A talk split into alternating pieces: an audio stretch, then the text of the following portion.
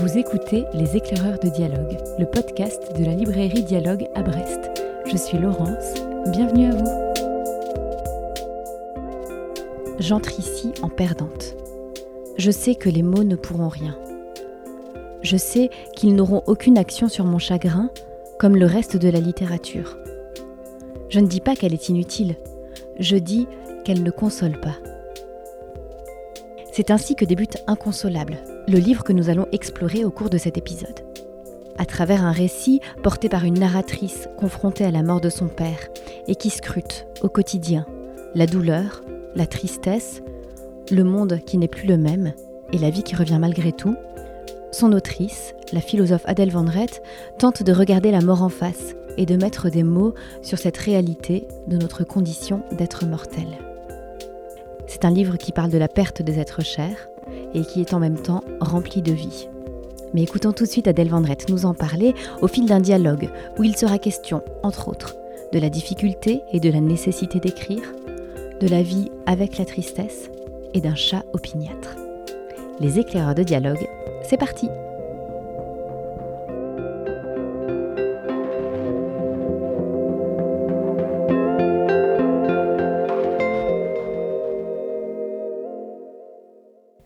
Adèle Vendrette et merci beaucoup de votre venue à notre micro des éclaireurs de dialogue. Bonjour, merci pour votre accueil.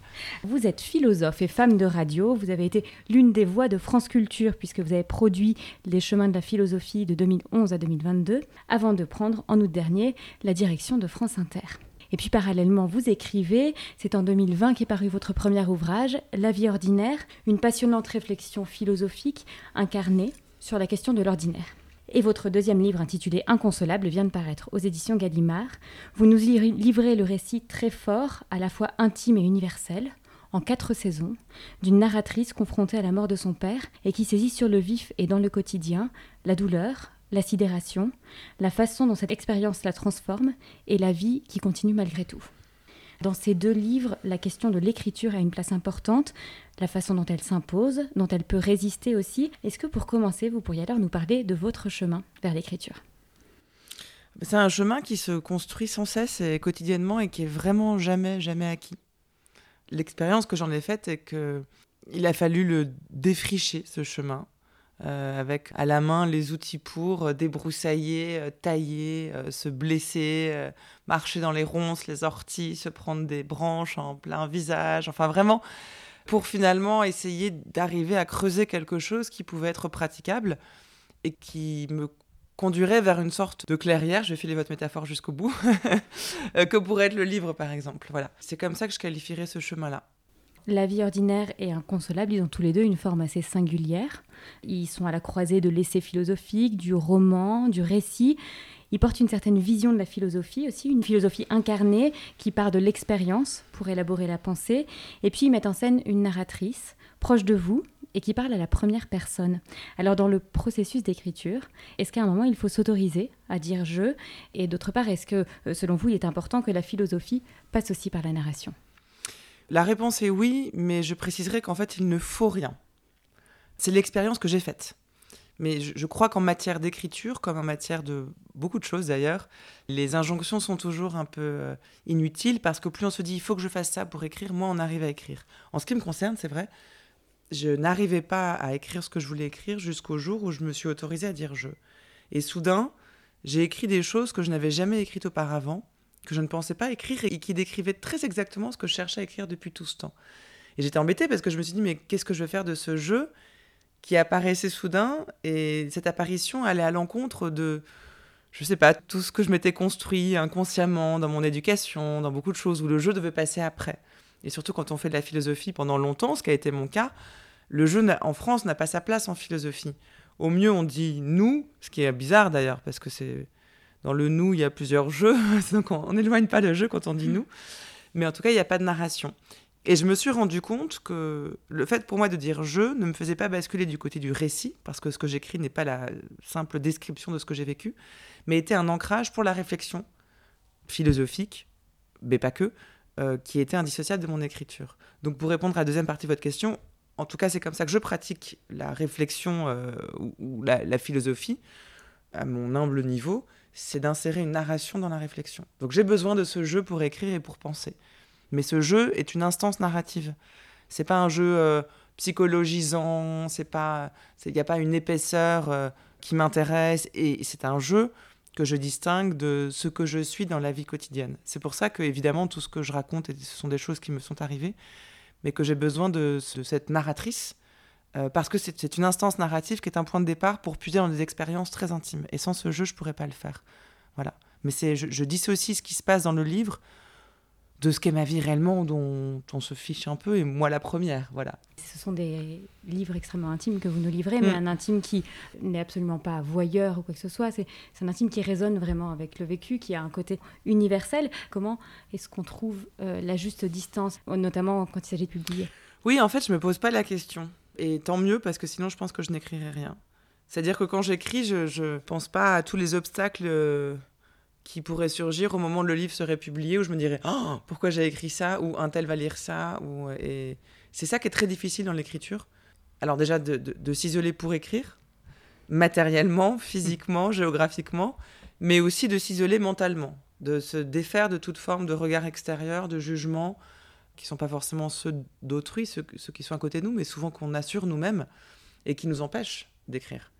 Et je crois que j'aime l'écriture pour ça, parce que c'est une espèce de lieu où où sort ce qui m'obsède, ce qui me hante, ce qui est à l'intérieur de moi, qui n'a pas de porte de sortie dans la vie quotidienne et que j'essaye de nommer avec le, de la manière la plus juste possible. Il s'avère que c'est très intime. Mais ça, je ne l'ai pas décidé. Donc, je n'ai pas une technique pour savoir comment on travaille le matériau de l'intime. Ça sort comme ça. Ce qui n'est pas une manière de me déresponsabiliser, mais c'est ainsi que l'écriture euh, naît chez moi. Et après, bah, il faut savoir comment faire. Et, après, le travail euh, littéraire commence. Le, euh, l'intime est un, est un matériau comme une matière première qu'on peut venir sculpter, qu'on peut venir agencer, qu'on peut bien structurer pour en faire un livre. C'est presque, et, et j'emploie un terme à dessin euh, très prosaïque, c'est, du matériel. Et une fois qu'on le considère comme ça, on peut se détacher de cet intime parfois douloureux et, et ainsi produire quelque chose. Mais ça vient dans un second temps. Et c'est comme ça qu'on fait taire le jugement aussi. Peut-être. Tout ça, là, je mets des, je mets des mots sur quelque chose qui, que, que je théorise pas du tout. Hein. Je me rends compte que je procède comme ça. Et que ce sont deux phases très, très différentes dans le livre, dans l'écriture. Le jaillissement euh, de quelque chose que j'essaye de récupérer avec la, la lunette la plus précise qui soit, le mot le plus juste qui soit. Et puis ensuite, le moment où il faut... Euh, il faut mettre les mains dans la glaise et sculpter quelque chose et on n'a aucune idée de ce que ça va donner et on trouve ça raté une fois sur deux parce que personne nous a appris à faire de la glaise et, de la poterie et puis il faut bien s'en sortir quand même et voilà. Et c'est au fur et à mesure du chemin que tout se, tout se construit. Voilà, on continue à débroussailler. en faisant de la poterie. Donc là, l'image, du coup, ça devient compliqué. Hein, faire de la poterie en marchant et en débroussaillant, mais c'est un peu ça hein, qui se passe.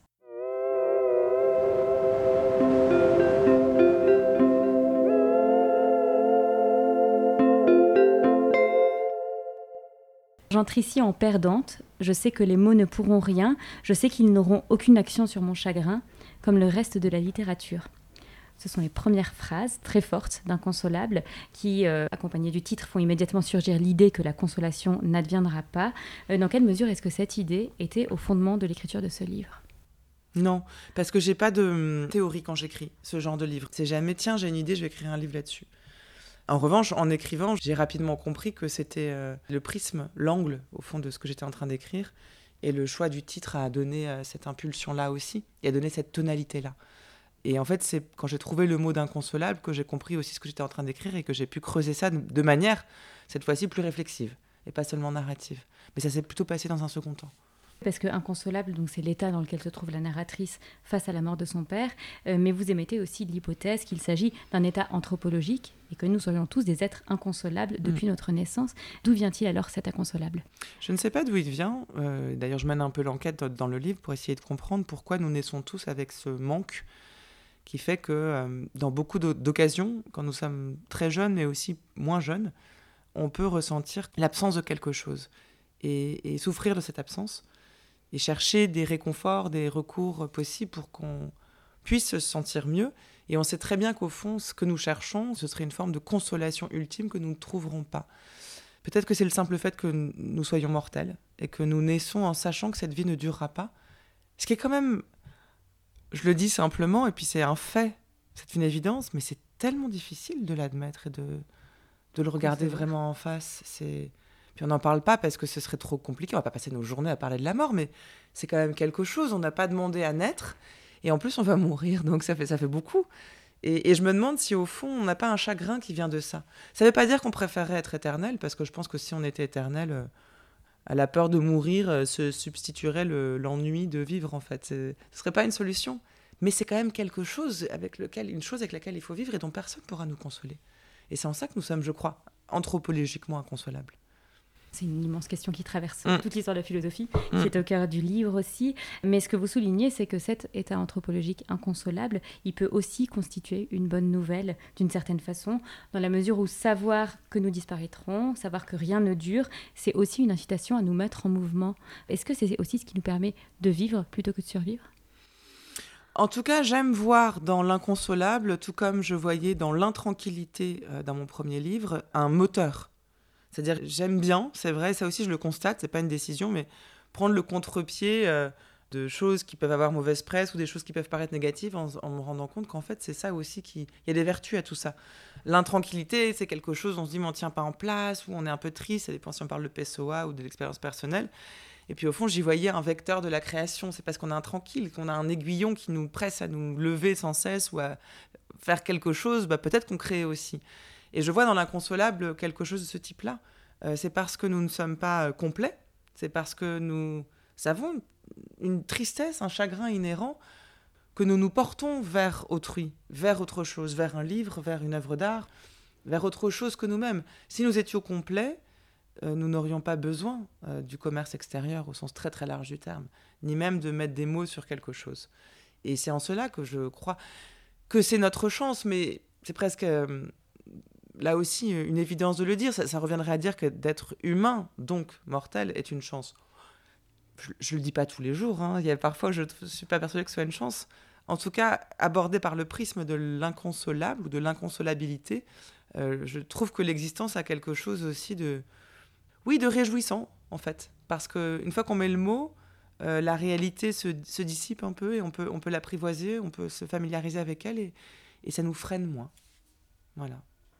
Et ça nous amène à la question du devenir, qui est très importante finalement dans ce livre. Ce livre, il décrit le compagnonnage avec la tristesse et la façon dont elle se transforme et dont elle nous transforme. Donc vous racontez la tristesse par anticipation, puis la sidération du deuil. Euh, vous mettez aussi des mots sur le fait que cette tristesse, il est très difficile de s'en séparer, parce qu'elle est ce qui nous relie à la personne disparue. Mm. Est-ce qu'il s'agit alors d'apprendre à vivre avec la tristesse? Oui, là encore, il, voilà, il ne faut rien, j'ai aucun conseil à donner, je ne parle que de mon expérience, mais de comprendre que la tristesse euh, n'était pas un obstacle à abattre euh, et qu'on pouvait aller bien, être heureux et joyeux et avoir le goût de l'existence avec la tristesse. Et une chose que j'ai comprise en, en, le vivant. Et je ne suis pas en train de dire qu'il y a des vertus au chagrin. Non ni que finalement ce genre d'expérience très douloureuse comme la mort d'un père est quelque chose de, qui, peut être bénéfique ou positif parce que je ne crois pas du tout. Mais mon expérience, le constat que j'ai fait, c'est que c'était de découvrir, il y a une sorte de découverte, peut-être d'enseignement.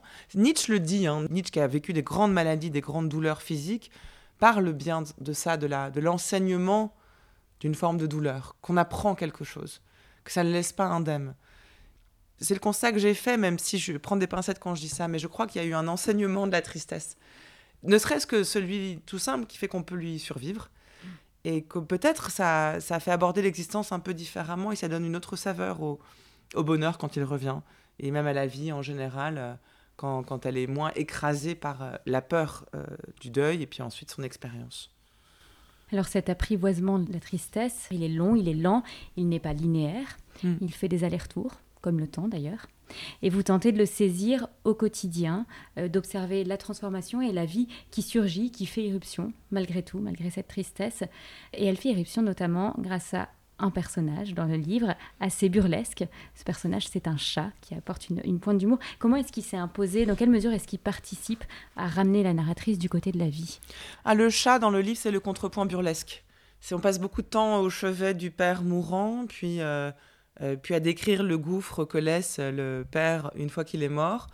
Le chat, cette petite boule de poils euh, qui arrive, qui irrite, qui agace, dont la narratrice ne veut pas.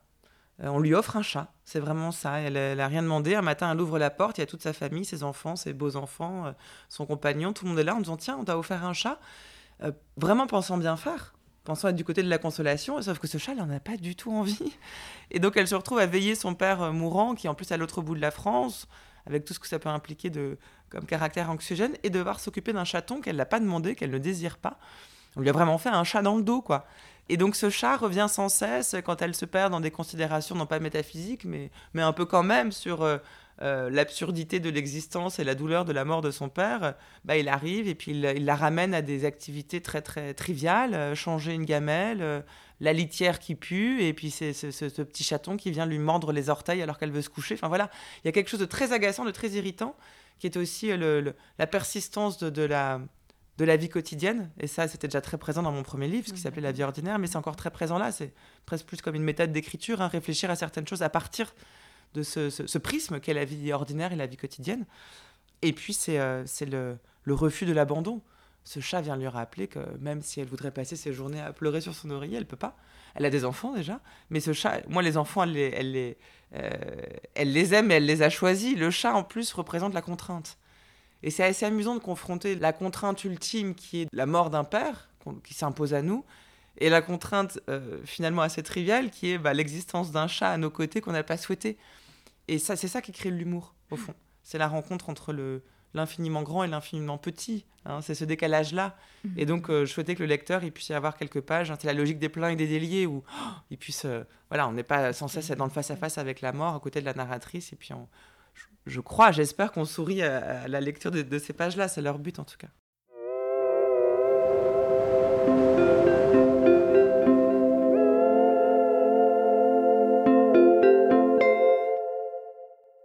Ils m'ont offert un chat. Ils cherchaient sans doute à me consoler. Je n'avais pourtant rien demandé. Ils sentaient ma tristesse, mais je ne me souviens pas avoir jamais émis le souhait d'accueillir à la maison, en plus de notre fils, de mes trois beaux-fils, du reptile dans sa cage en verre et de notre chatte, un nouveau membre, si ce n'est en effet, il y avait quelques semaines, le désir d'être à nouveau enceinte.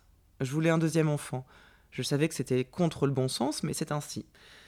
La nouvelle de mon désir avait été accueillie comme un mauvais résultat sportif qui nous attriste plus qu'on ne peut le montrer, et on n'en avait pas vraiment reparlé.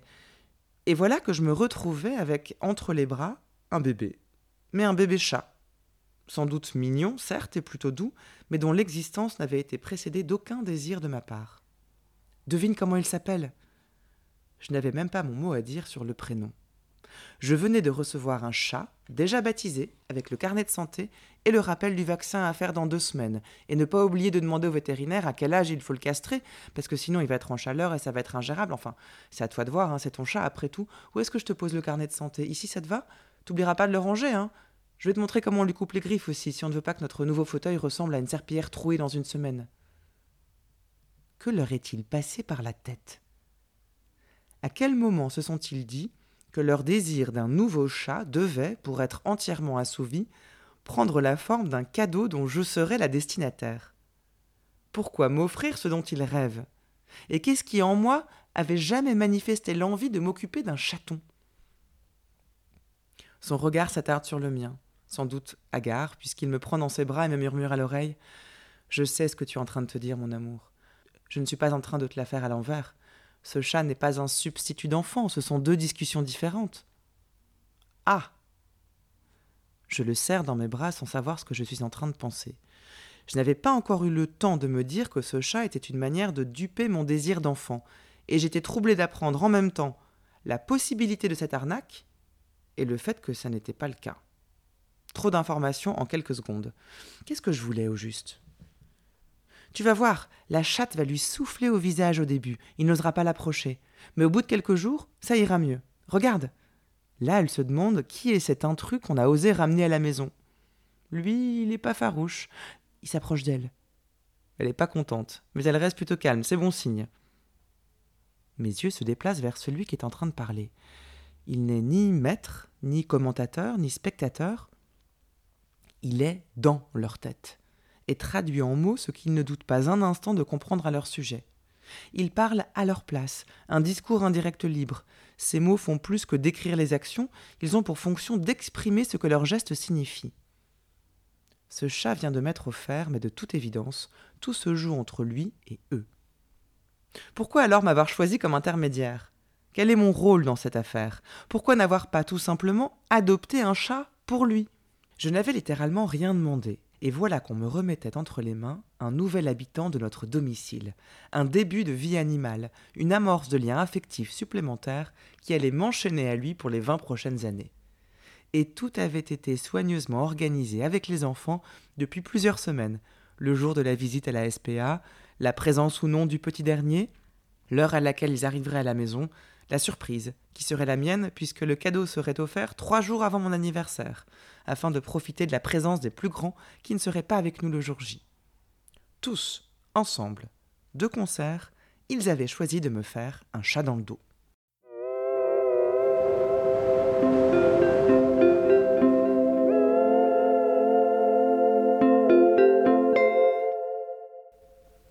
revenir du côté de la vie, ça passe par la vie qui fait éruption, ça passe peut-être aussi par l'écriture. Et vous racontez pourtant comme il est difficile d'écrire, de trouver le mot juste, comme l'écriture est une expérience déceptive, car on ne parviendra de toute façon jamais à saisir exactement le réel. Et pourtant, vous continuez, vous y revenez. D'où est-ce qu'elle vient cette nécessité? Je ne sais pas. Je ne peux pas répondre à cette question. Je... Enfin, je peux trouver des réponses, mais ce seraient des réponses un peu rhétoriques et y a, je sais pas, il y a quelque chose qui, qui fait que. qui manque quelque chose à l'existence de. Si, si je ne trouve pas les mots justes pour décrire euh, certains de ces aspects. Il y a comme une sorte d'obsession. Euh, d'obsession et de goût. Ça marche dans les deux sens. Du réel qui fait que j'ai besoin de le, le, saisir pour vraiment être sûr de ne pas le rater. Je crois que c'est comme ça que je pourrais le dire. Alors l'écriture, elle ne console pas, c'est clairement euh, exprimé mm. dès, le début. Peut-être qu'elle permet quand même d'avancer parfois.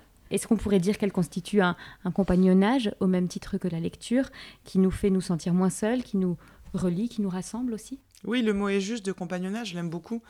Euh, je l'emploie à propos même de toutes les références euh, des philosophiques qui m'ont accompagné toutes ces années, littéraires aussi.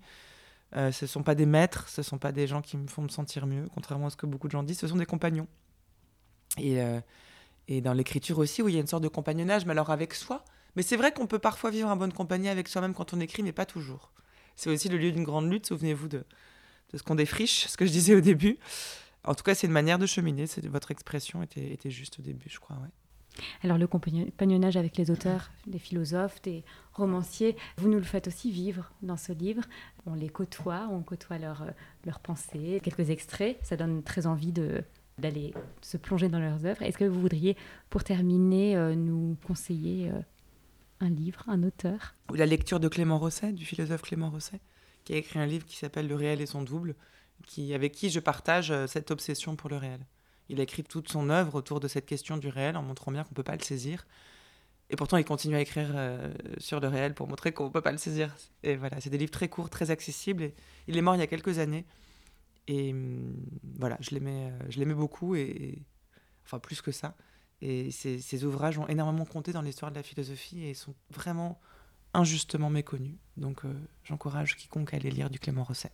Et il apparaît dans la vie ordinaire. Tout à fait. Et eh ben merci beaucoup. Merci à vous.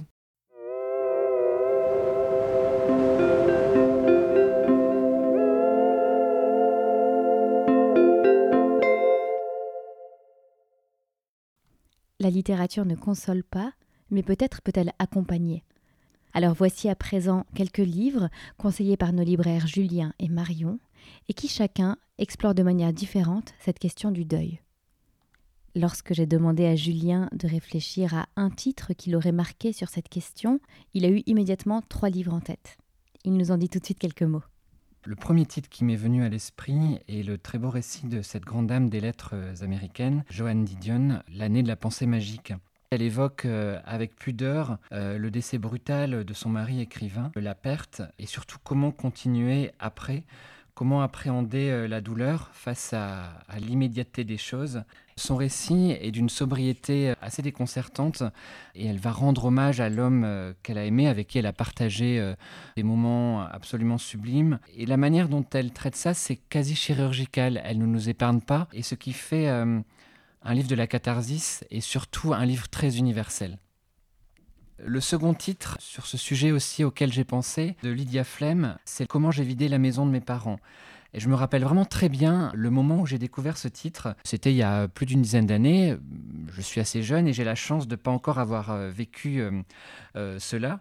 Mais je me suis dit ce que Lydia Flem évoque est vraiment très universel. Elle met des mots sur ces moments douloureux, sur ces moments où on va rentrer dans l'intimité de ses parents.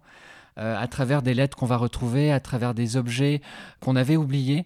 Et en même temps, elle est partagée avec la nécessité de faire le vide et la complexité de trier, de jeter, parfois ce qui donne l'impression de, faire mourir ses parents une seconde fois, mais en même temps de faire le deuil. Ce texte fait partie d'une trilogie familiale que l'on peut retrouver euh, aujourd'hui en un volume aux éditions euh, Point, des éditions Seuil. Et le dernier titre, je voulais en parler, même si euh, il n'est pas encore paru parce qu'il paraîtra à la rentrée. C'est le titre de Sabine euh, Garrigue, Rien n'est su, aux éditions du Tripode.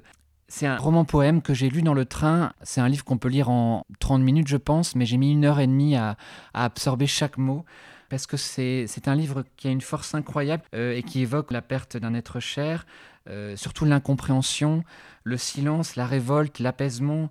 C'est vraiment des thèmes que l'autrice va aborder euh, avec une euh, force incroyable.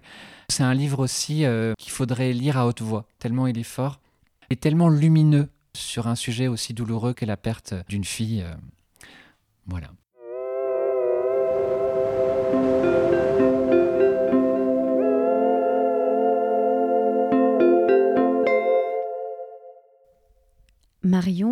Libraire au rayon sciences humaines, nous propose à présent de plonger dans le livre de Delphine Orviller, Vivre avec nos morts. Il est paru aux éditions Grasset en 2021 et en poche après euh, en 2022, l'année suivante. C'était vraiment le livre que je voulais évoquer avec vous pour vous parler du deuil, parce que c'est un livre qui me paraît vraiment essentiel. C'est un livre qui, malgré son titre, euh, n'est pas du tout sombre, mais au contraire plein d'humour et plein de vie, avec des mots qu'elle va choisir vraiment. C'est plus que raconter. On a l'impression d'être dans un conte de, notre enfance et elle va euh, nous donner les clés pour affronter et, apprivoiser la mort dans la mesure où, comme elle est la seule femme rabbin de France, elle a une confrontation quasi quotidienne, ou en tout cas régulière, avec euh, les familles en deuil et ses connaissances approfondies de la médecine, mais aussi des langues, de la philosophie, de la religion, vont permettre, euh, grâce à cet essai, en fait, de dépasser toutes les peurs ou toutes les, angoisses euh, qu'on peut avoir euh, quand on est euh, face à la mort ou face à la perte d'un être cher. Et donc elle va dans cet essai vraiment, sans aucune forme de pathos, célébrer la vie. Et c'est ce qui fait que je trouve que ce livre est complètement positif et pas du tout triste, mais ça permet de voir les morts comme des vivants et non plus comme des morts.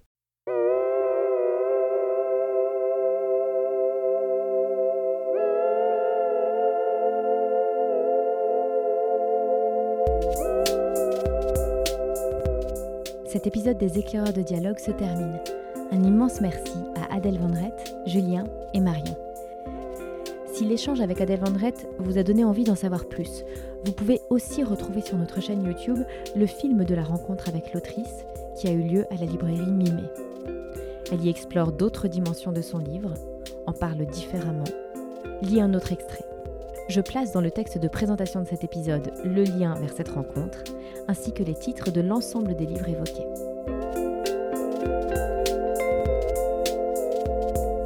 Il me tarde déjà de vous retrouver pour un prochain épisode. Et d'ici là, si celui-ci vous a plu, surtout, n'hésitez pas à nous le dire et à en parler autour de vous. A très vite pour de nouvelles découvertes.